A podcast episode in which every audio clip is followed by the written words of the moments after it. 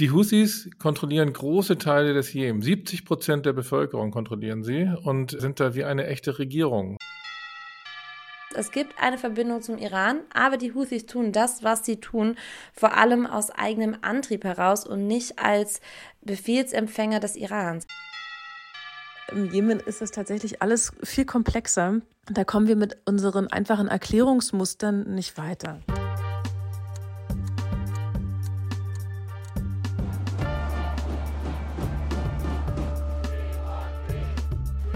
Disarm Friedensgespräche mit Linda Peikert und Jan van Aken.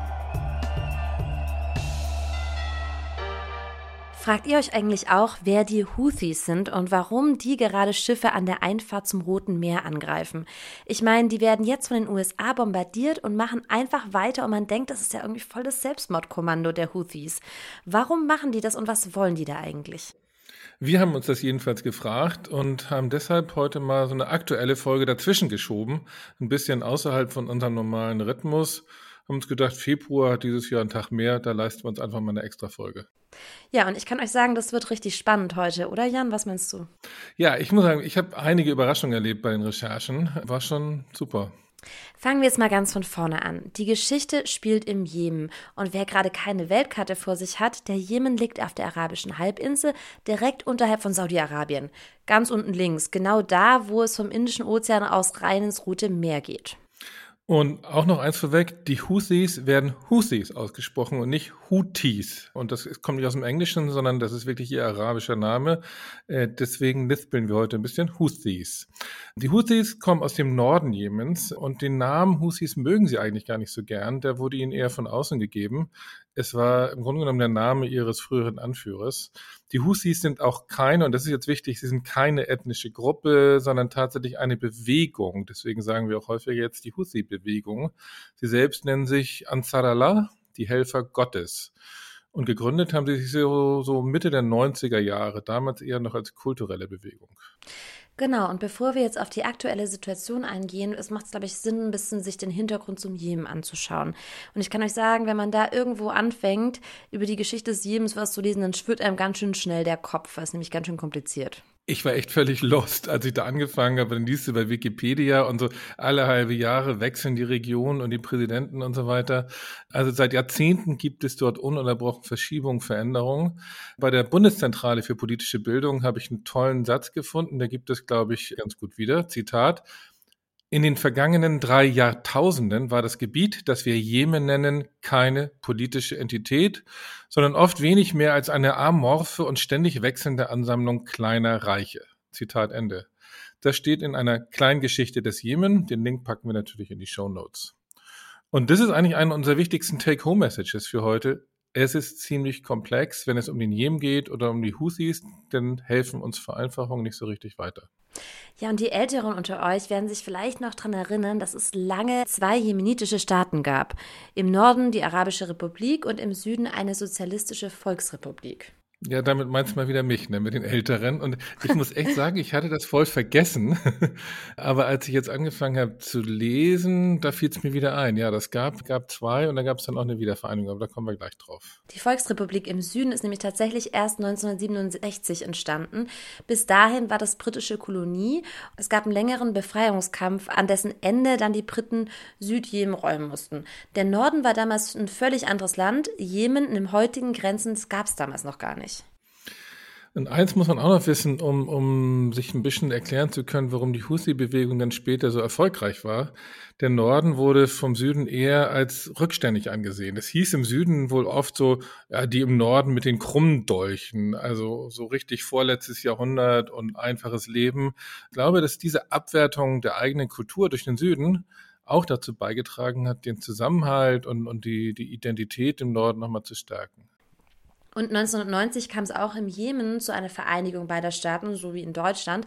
Das heißt dann auch oft Wiedervereinigung.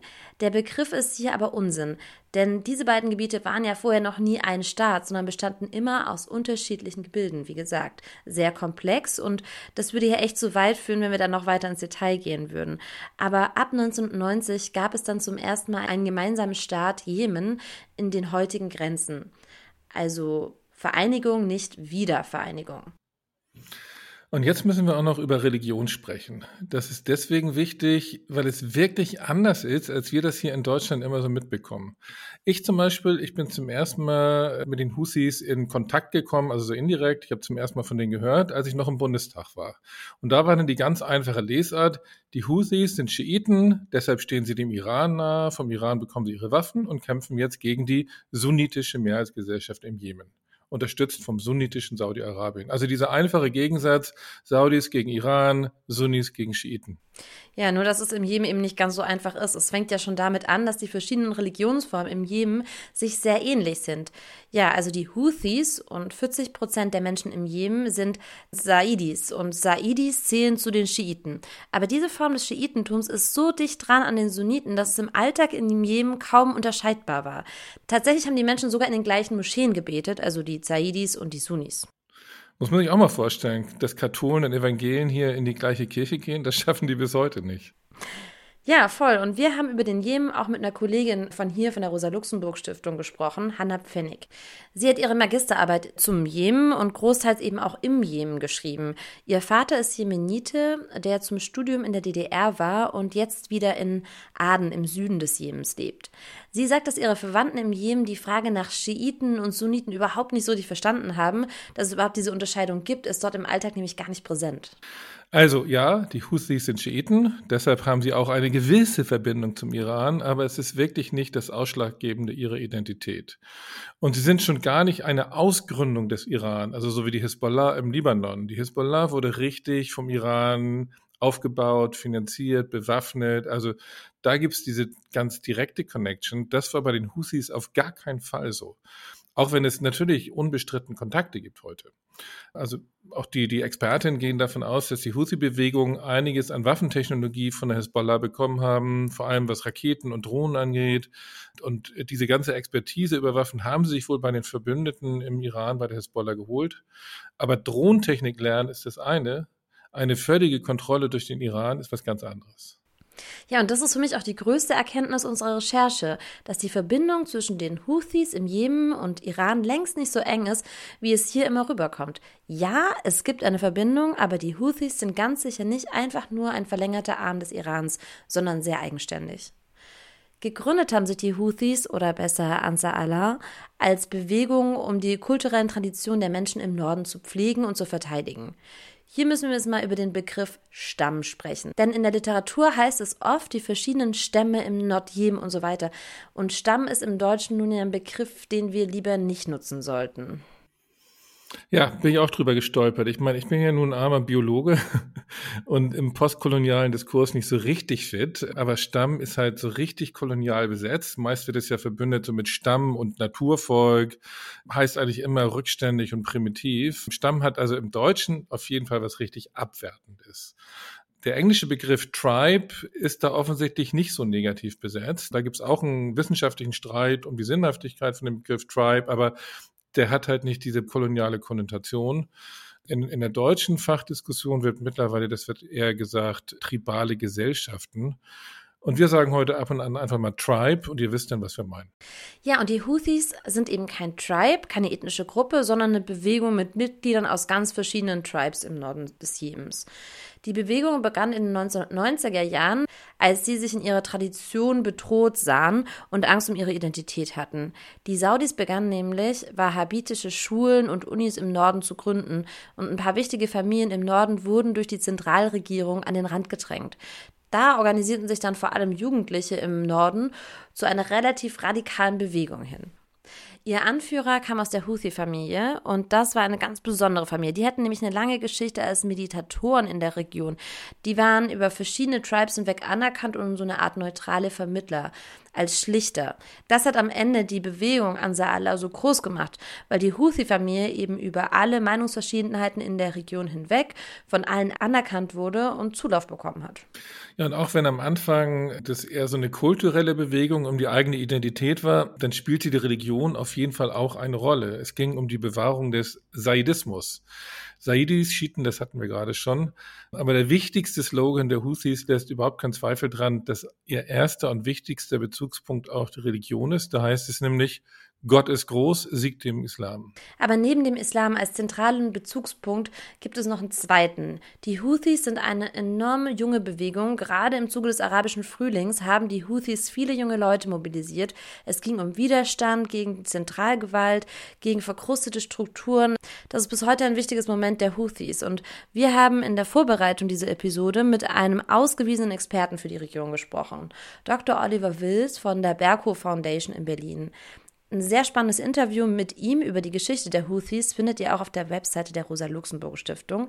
Der Link, der kommt natürlich in die Show Notes. In diesem Interview macht Oliver Wills deutlich, dass die Houthi-Bewegung sowohl traditionalistische Gruppen, Islamisten und revolutionäre Kräfte sind. Revolutionär meint hier Viele marginalisierte Jugendliche haben mitgemacht aus dem Hinterland, aus dem Jemen, aber auch aus dem städtischen Proletariat. Ich meine, ideologisch ist das schon ein großer Bogen, ne, den die spannen. Zum einen Bewahrung der alten Kultur und Tradition, dann ganz stark religiöser Kern und dennoch Widerstand gegen die Verkrustung und, und sozusagen Organisierung des Proletariats. Aber es scheint ja zu funktionieren. Ja, und ich glaube, deswegen haben die auch ihren Ruf zu Recht als Mediatoren. ja, ja, stimmt. Aber jetzt lass uns nochmal zum Krieg im Jemen schauen.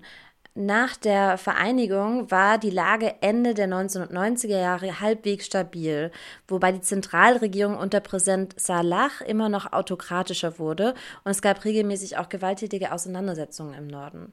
2004 dann eine Rebellion der Houthis gegen die Zentralregierung. 2014 konnten die Houthis die Hauptstadt Sanaa und andere wichtige Gebiete einnehmen. Die international anerkannte Regierung musste dann in den Süden fliehen. Ab 2015 weitete sich der Bürgerkrieg aber aus. Saudi-Arabien und andere Staaten sind dann eingegriffen, um die vertriebene Regierung gegen die Houthis zu unterstützen. Aber es gab eine Land-See-Blockade mit heftigen humanitären Auswirkungen. Ja, das erinnere ich noch, auch noch aus dem Bundestag. Und obwohl klar war, irgendwie, was für, ein, für grauenvolle Auswirkungen dieser, dieser Angriffe von Saudi-Arabien hatte im Jemen, hat Deutschland immer weiter Waffen an die Saudis geliefert, auch Ersatzteile für die Kampfflugzeuge, obwohl man wusste, dass die Saudis mit genau diesen Flugzeugen dann im Jemen Angriffe flogen und viele Zivilisten darunter zu leiden hatten. Es gab Sanktionen der Vereinten Nationen gegen die Houthis, die USA haben die vertriebene Regierung gegen die Houthis unterstützt, also alle gegen die Houthis. Ja, und militärisch waren die Houthis trotzdem nicht zu besiegen und das finde ich schon ganz schön krass. Und die kontrollieren jetzt heute fast den gesamten Norden. Also das, was früher mal ein eigenes Land war im Nordjemen mit ein paar Abstrichen. In ihrem Gebiet lebt ungefähr 70 Prozent der Bevölkerung des Jemens und mit der Hauptstadt Sanaa kontrollieren sie auch wirtschaftlich sehr wichtige Gebiete. Das ist wichtig, denn wir haben uns natürlich gefragt, wie finanzieren die das Ganze und die müssen ja auch ihre Kämpfe zum Beispiel bezahlen oder die Waffen kaufen. Und so ein Krieg über viele Jahre, das kostet ja enorm viel Geld. Und die Antwort ist eigentlich relativ einfach. Sie erheben Steuern.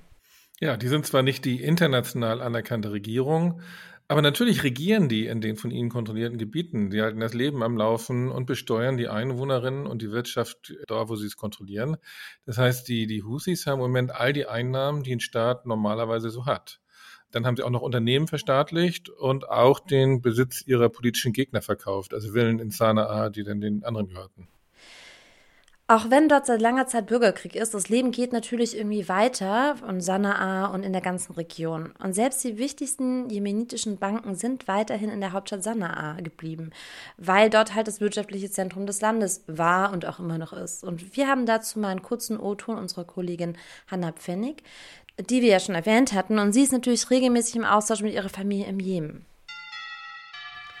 Meine Familie lebt im Süden des Jemen, am Rand der großen Hafenstadt Aden wo mein Vater an der Universität arbeitet und dort ist der Krieg aber momentan weit weg. Man hat natürlich ökonomische Auswirkungen, aber es ist nicht so, dass man unmittelbar von Kriegshandlungen da betroffen wäre.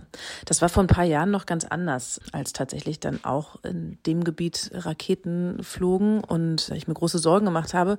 Und als ich damals mit meinem Vater gesprochen habe, hat er versucht, mich zu beruhigen, indem er sagte, ja, ja, wir sehen die Raketen, die fliegen über unser Haus, aber die schlagen erst vier Kilometer weiter ein, weil da ist eine Militärbasis.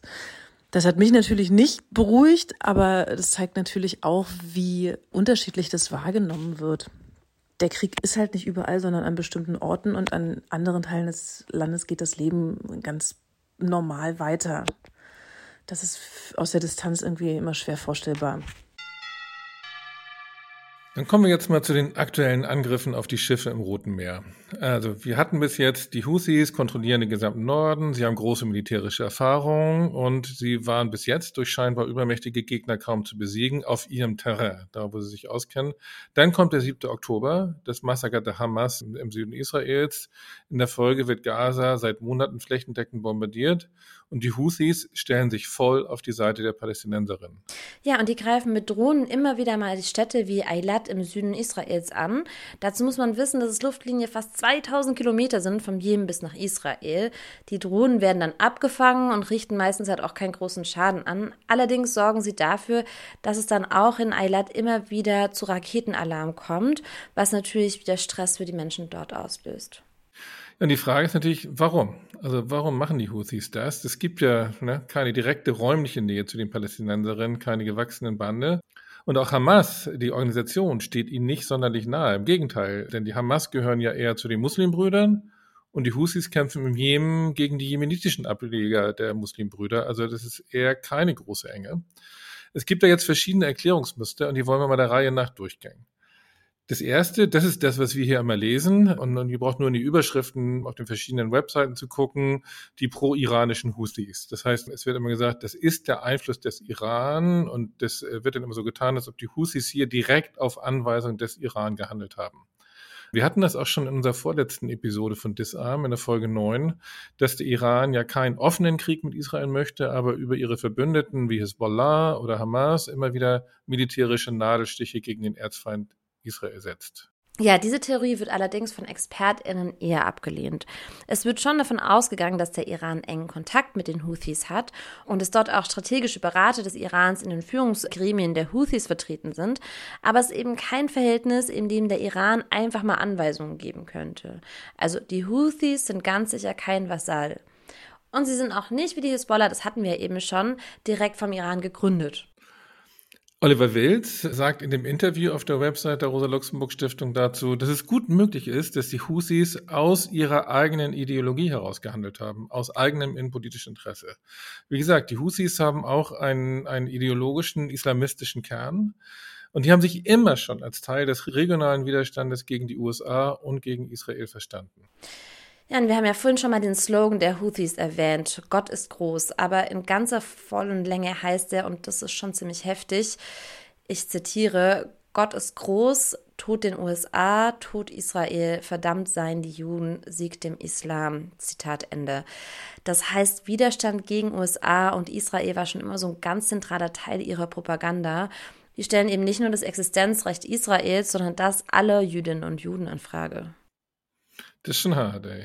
Also eine, eine Befreiungsbewegung ja. ist das nicht. Also keine, mit der ich irgendwas zu tun haben will. Also nee, Befreiungsbewegung kann man das wirklich nicht nennen. Und das ist ja auch die Motivation hinter den Angriffen der Houthis, Widerstand gegen die USA und gegen Israel. Und wer jahrelang so Propaganda macht, steht dann eben auch unter Druck zu handeln, um weiter bei den eigenen Anhängern ernst genommen zu werden. Wobei ich mich aber auch gefragt habe, okay, dann schießt du ein paar Drohnen auf Elat oder auf andere Städte in Israel ab. Das ist dann doch Solidaritätsbekundung genug, oder? Also, macht schon Eindruck, über 2000 Kilometer dann die israelische Stadt anzugreifen. Warum dann die Angriffe auf Schiffe im Roten Meer? Ich meine, Mitte November haben die ein riesiges Frachtschiff entführt, die Galaxy Leader. Ich habe tatsächlich jetzt nochmal nachgeschaut auf so einer Vessel Tracker Website. Das Schiff liegt da immer noch vor so einem Sandstrand im Nordjemen. Dann wurden sie von den USA gewarnt, hört auf, sonst greifen wir jetzt an. Dann haben sie weitergemacht und dann haben die USA sie angegriffen und haben verschiedene militärische Standorte der Houthis zerstört und sie machen einfach weiter das ist doch schon mehr als einfach nur eine Soli-Kundgebung. Ja, also da geht es um Machtdemonstrationen. Also einerseits Ideologie gegen den Westen und andererseits die eigene Stärke demonstrieren. Mit diesen Angriffen vor allem noch viel mehr durch die Reaktion der AmerikanerInnen und der EuropäerInnen haben sie sich zu einem regionalen Player aufgeschwungen. Und ich meine, Europa hat jetzt einen Militäreinsatz im Roten Meer beschlossen. Diese Woche soll die Fragatte Hessen der Bundeswehr dorthin verlegt werden. Dahinter stehen halt die riesigen Kosten für die Weltwirtschaft. Angeblich kosten die Angriffe in jeder Stunde 360 Millionen Dollar, weil viele Schiffe jetzt den langen Weg rund um Afrika nehmen müssen und es kommt eben auch zu Versorgungsengpässen und so weiter. Ja, und das alles wegen der Husis. Äh, damit haben sie sich wirklich zu einer, zu einer richtigen Regionalmacht aufgeschwungen und Genau darum geht es ihnen. Das sagen auch die Expertinnen, mit denen wir gesprochen haben. Das hat viel mit dem Friedensprozess im Jemen und der ganzen Region zu tun. Wie gesagt, über viele Jahre hatte sich der Bürgerkrieg zu einem Krieg in der ganzen Region ausgeweitet. Die Saudis, die Emirate hatten massiv bombardiert. Und vor zwei Jahren gab es denn endlich Friedensverhandlungen. Im April 2022 haben sie einen Waffenstillstand vereinbart, eigentlich nur für sechs Monate, aber der hält bis heute.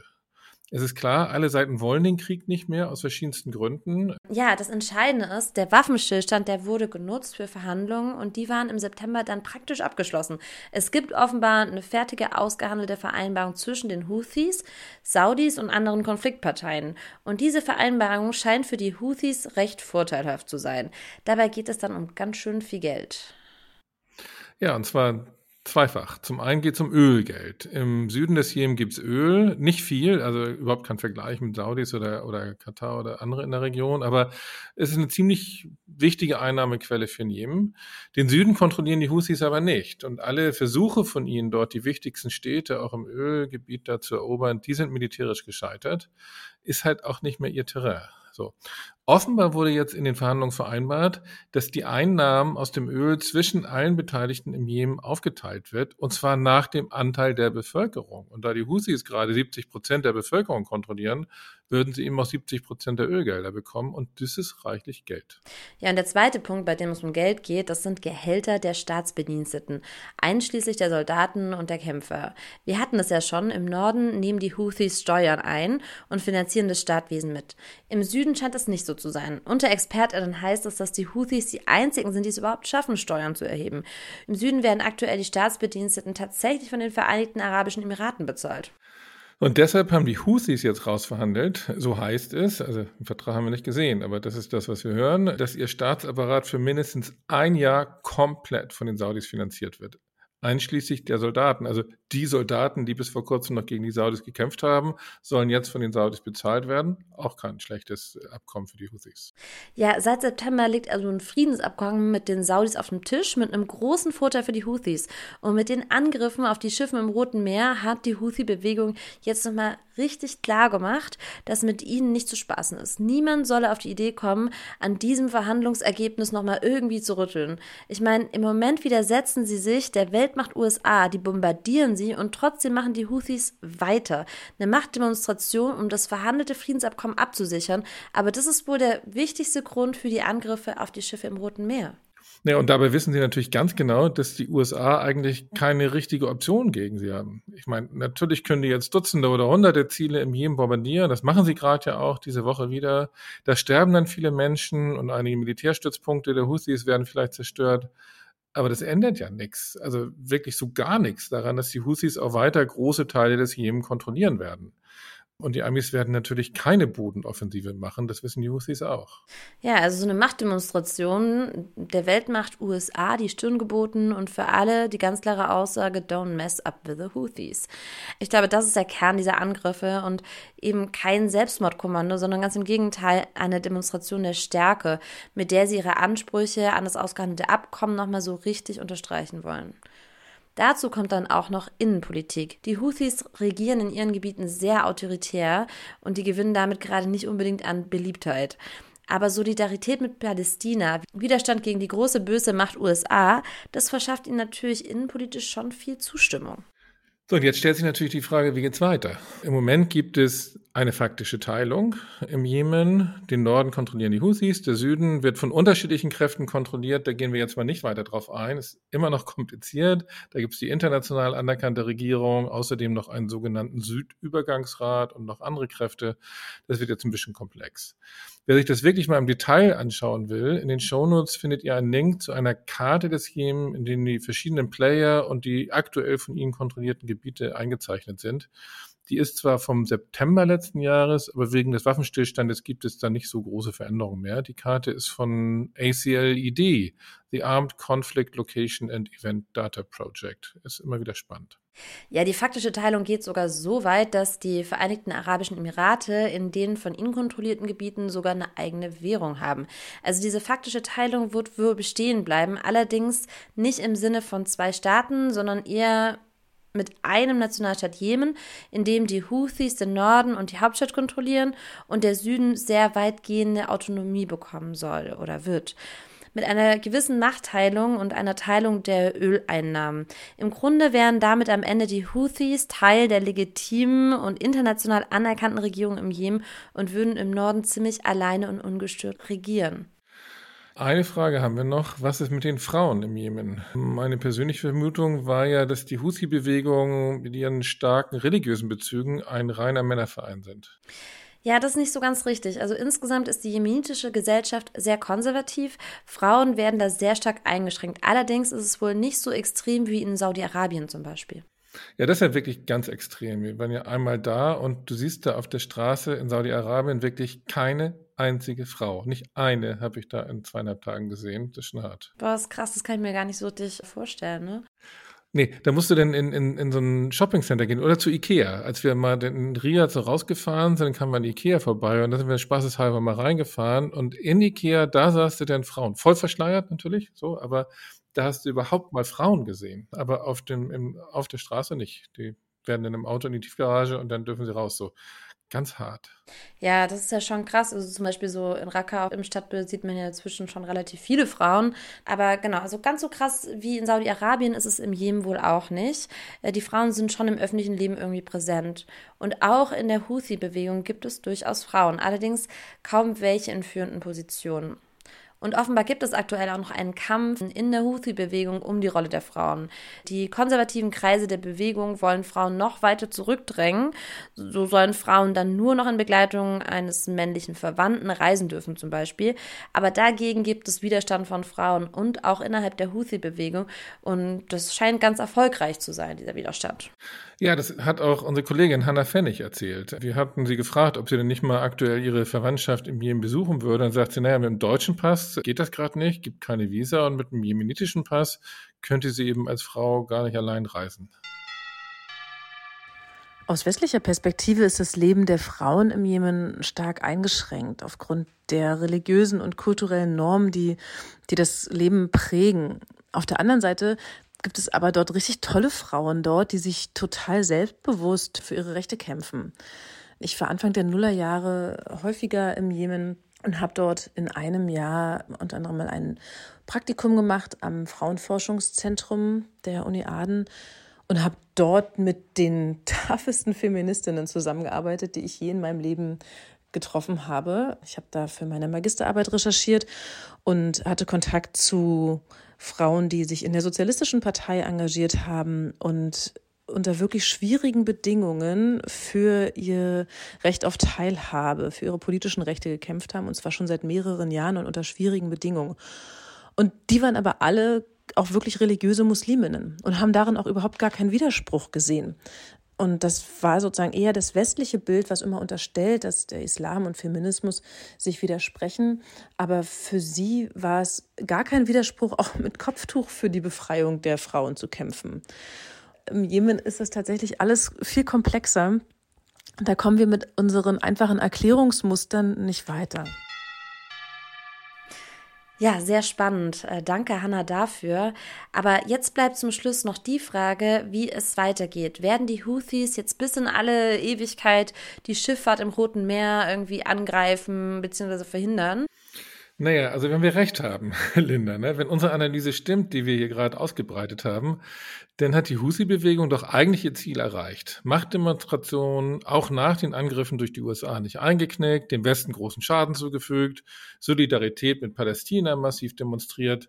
Mission accomplished ist das eigentlich. Eigentlich wäre meine Vermutung, braucht es jetzt nur noch eine Exit-Strategie, also die Möglichkeit für die Husis, wieder mit den Angriffen aufzuhören, ohne schwach zu wirken, also ohne die Machtdemonstration zu schmälern.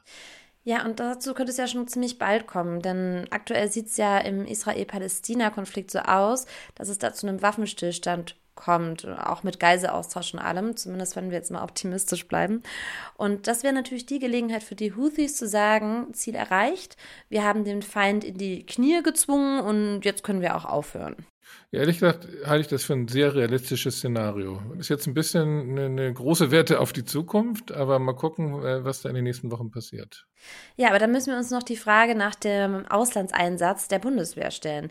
Wie gesagt, also diese Woche läuft die Fregatte Hessen in Wilhelmshaven aus. Ende Februar soll der Einsatz im Bundestag beschlossen werden und dann soll die Fregatte schon vor Ort sein. Jetzt eine Bundeswehrfregatte ins Rote Meer zu schicken, das ist wieder so ein Auslandseinsatz der Bundeswehr, über den ich mich richtig aufregen kann. Militärisch macht das überhaupt keinen Sinn. Das ist eine rein politische Entscheidung, nur so eine Demonstration, wir tun was. Aber die Husi-Bewegung hat doch in den letzten Wochen klar gezeigt, dass sie nicht mal durch Angriffe der USA beeindruckt werden. Und wenn es jetzt einen Waffenstillstand in Israel gibt, stellen die Husis ihre Angriffe wahrscheinlich ein. Und bevor die deutsche Fregatte überhaupt im Roten Meer ankommt. So ein Unsinn kommt dabei raus, wenn man Konflikte immer nur militärisch denkt. Ja, da kann ich dir nur recht geben, Jan. Das wirkt wirklich ein bisschen unsinnig auf jeden Fall, dieser Militäreinsatz. Du, das ist aber oft so. Ich meine, wie oft habe ich das erlebt in der, in, im Bundestag? Dann, da war so klar, alle sind eigentlich dagegen, als es um Syrien ging. Und dann gibt es Anschläge in Paris und sagt mir, jetzt müssen wir irgendwas tun und plötzlich gibt es einen Bundeswehreinsatz. Das ist alles nicht aus einer Logik raus, sondern nur so, wir müssen jetzt Handlungsfähigkeit zeigen. Hm. Und dafür werden Soldatinnen und Soldaten irgendwo hingeschickt. So ein Unsinn. Ja, da wäre es doch schön, vielleicht würde die Bundesregierung mal unsere erste Podcast-Folge hören zu Friedensprozessen. Schlage ich mal vor. Ja, und damit kommen wir jetzt auch zum Schluss für heute. Und ähm, weil alles so komplex ist in jedem und wie gesagt, eigentlich unsere wichtigste Message, die wir heute alle mit nach Hause nehmen können, ist einfach schon mal alles wahnsinnig kompliziert. Aber deshalb haben wir heute zum Schluss noch mal ein paar mehr, das nehmen wir mit Punkte als sonst.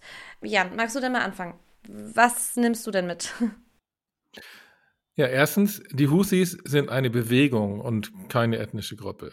Okay, der zweite Punkt ist, ja, die Houthis sind Schiiten, aber die Unterscheidung zwischen Schiiten und Sunniten war im Jemen nie so richtig wichtig. Ja, drittens, die Houthis kontrollieren große Teile des Jemen. 70 Prozent der Bevölkerung kontrollieren sie und sind da wie eine echte Regierung. Also keine kleine Rebellengruppe irgendwo in den Bergen, sondern im Grunde genommen jetzt schon ein eigener Staat. Und ich fand auch sehr interessant und neu, viertens, es gibt eine Verbindung zum Iran, aber die Houthis tun das, was sie tun, vor allem aus eigenem Antrieb heraus und nicht als Befehlsempfänger des Irans. Und die sind eben keine Marionetten, wo der Iran mal an einem Faden ziehen muss und schon schießt ein Houthi auf ein Schiff im Roten Meer. Also ich glaube, das ist ganz wichtig, nochmal mitzunehmen. Und fünftens, die Houthis verstanden sich schon immer als Widerstand gegen USA und Israel. Sechstens, die Angriffe im Roten Meer sind wahrscheinlich beides, also ideologisch motiviert, Solidarität mit Palästina und politisch motiviert, eine Machtdemonstration als Teil der Verhandlungen mit den Saudis. Siebtens, es gibt seit September einen ausverhandelten Friedensvertrag mit den Saudis, sehr zugunsten der Houthis. Mit ihren Angriffen jetzt auf die Schiffe im Roten Meer haben sie nochmal gezeigt, dass sie eine Macht sind, dass besser niemand diesen Friedensvertrag torpedieren sollte. Ja, und achtens, wir haben uns mal heute ziemlich weit aus dem Fenster gelehnt dieses Mal und äh, versuchen quasi in so eine kleine Kristallkugel zu gucken. Sollte es zu einem längeren Waffenstillstand zwischen Israel und der Hamas kommen, werden die Houthis die Angriffe einstellen. Vielleicht. Bisschen gewagte Aussage, aber ich bin da mal optimistisch eigentlich. Ja, ich auch. Wunderbar.